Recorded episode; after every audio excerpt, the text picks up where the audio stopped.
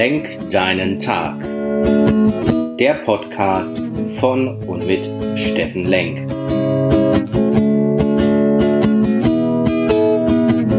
Alles beginnt und endet mit dir selbst.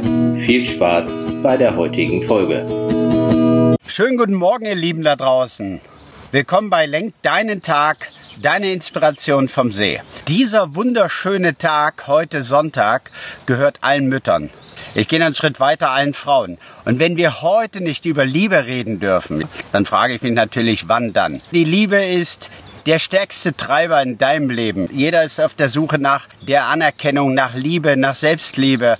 Machen wir uns nichts vor. In all meinen Persönlichkeitsseminaren und Trainingsseminaren, die ich gehalten habe, war das der größte Treiber.